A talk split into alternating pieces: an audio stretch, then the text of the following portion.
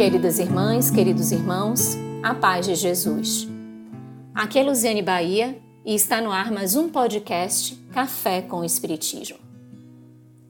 Sou encantada por situações de encontro com Jesus.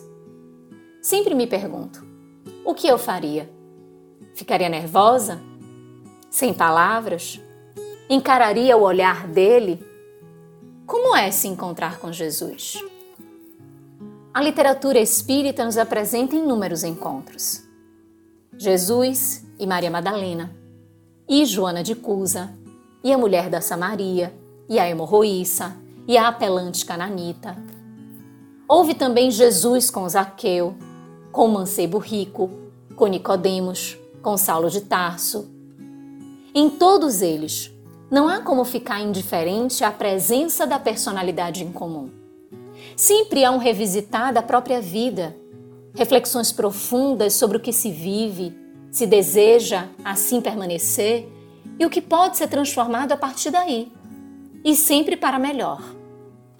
Recentemente, motivada pelo estudo do último livro de Sueli Caldas Schubert, chamado Chico e Emmanuel, Dores e Glórias, em que a célebre autora estuda a mediunidade de Chico e o seu vínculo com Emmanuel, e tudo isso se expressando no livro Há Dois Mil Anos, resolvi reler esta obra impactante.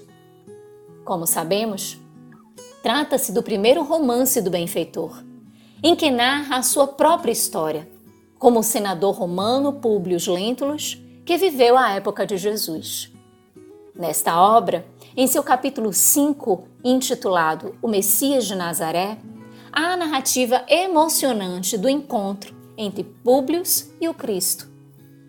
Em virtude da enfermidade de sua filha Flávia, acometida pela lepra, o senador e sua família estabeleceram residência na Palestina, na tentativa de auxílio efetivo ao tratamento da garotinha, uma vez que já tinham sido testadas diversas intervenções em favor da sua recuperação mas tudo infrutífero. Lívia, a esposa de Públio, ouvindo falar mais a miúde sobre Jesus a partir de uma das suas servidoras, a respeito dos seus feitos e da sua forma irrestrita de doação, sugeriu ao seu esposo procurá-lo, deixando de lado a condição e destaques sociais, mas simplesmente apresentando as suas dores. O senador acabou por concordar mas resolveu procurar Jesus ao final da tarde, às margens do mar de Tiberíades, local em que o mestre costumava pregar, a fim de simular o um encontro casual. E seguiu-se questionando: onde estaria o profeta de Nazaré naquele instante? Não seria uma ilusão a história dos seus milagres e da sua encantadora magia sobre as almas? Não seria um absurdo procurá-lo ao longo dos caminhos, abstraindo-se dos imperativos da hierarquia social?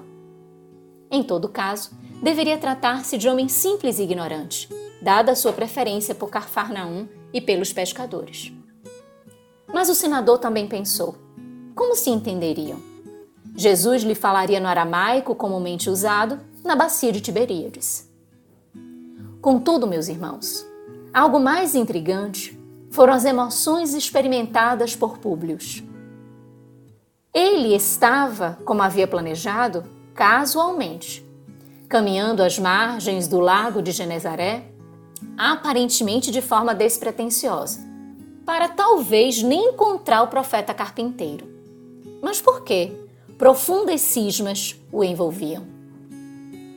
Descreve Emmanuel sobre si mesmo. O senador sentiu o coração perdido num abismo de cogitações infinitas ouvindo-lhe o palpitar descompassado no peito opresso. Dolorosa emoção lhe compungia agora as fibras mais íntimas do espírito. Apoiara-se insensivelmente num banco de pedras enfeitado de silvas e deixara-se ali ficar, sondando o ilimitado do pensamento. Nunca experimentara a sensação idêntica, senão no sonho memorável relatado unicamente a Flamínio. Recordava-se dos menores feitos da sua vida terrestre, afigurando-se-lhe haver abandonado temporariamente o cárcere do corpo material. Sentia profundo êxtase diante da natureza e das suas maravilhas, sem saber como expressar a admiração e reconhecimento aos poderes celestes, tal a clausura em que sempre mantivera o coração insubmisso e orgulhoso. Das águas mansas do lago de Genezaré, parecia-lhe emanarem suavíssimos perfumes, casando-se deliciosamente ao aroma agreste da folhagem.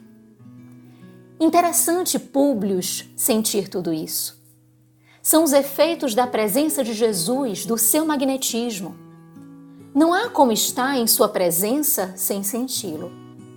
Notemos que ele revisita os acontecimentos de sua experiência terrestre. Já ouvimos falar ser muito comum.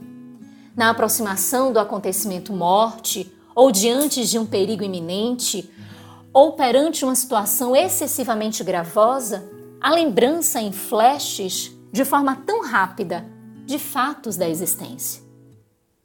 E o senador estava diante da morte? Estava sim. Estava perante uma oportunidade singular em sua história espiritual. O encontro com Jesus, capaz de lhe conduzir a uma outra forma de vida, com a morte do orgulho, da vaidade para o renascimento sobre si mesmo, para a renovação de dentro para fora, vivenciando-se uma nova realidade. Um olhar de humildade e de igualdade perante os que estavam ao seu redor. Um convite à vivência da fraternidade. Foi nesse instante que, com o espírito como se estivesse sob o império de estranho e suave magnetismo, ouviu passos brandos de alguém que buscava aquele sítio. Diante de seus olhos ansiosos está cara, personalidade inconfundível e única. Tratava-se de um homem ainda moço, que deixava transparecer nos olhos profundamente misericordiosos uma beleza suave e indefinível. Longos e sedosos cabelos molduravam-lhe o semblante compassivo, como se fossem fios castanhos, levemente dourados por luz desconhecida. Sorriso divino, revelando ao mesmo tempo bondade imensa e singular energia, irradiava da sua melancólica e majestosa figura uma fascinação irresistível. Emocionados, meus irmãos? Fico completamente. Também o meu coração fica descompassado que descrição linda e emotiva. Como resistir a tudo isso? Públio não teve dificuldade em identificar que se tratava de Jesus. Mas o que ocorreu a partir daí? Como podemos analisar os impactos deste encontro produzidos naquela autoridade do Império Romano? No nosso próximo episódio, iremos conversar um pouco mais sobre estes acontecimentos. Por enquanto, guardamos a beleza da narrativa de Emmanuel em nossos corações, permitindo que Jesus fique ainda mais conosco. Com gratidão imensa no coração, um grande abraço e até o próximo podcast Café com Espiritismo.